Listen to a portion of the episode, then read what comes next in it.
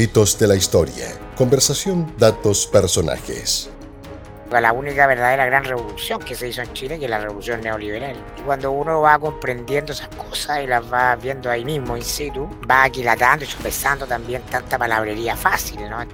tanto, tanta palabra que perdemos en torno a Allende y Pinochet, cuando realmente el poder está en otras partes y eso siempre me llevó a, querer estar en lugares y con personas que fueran parte de los procesos que realmente cambiaban el, mundo y el país, no de los personajes más popularmente conocidos.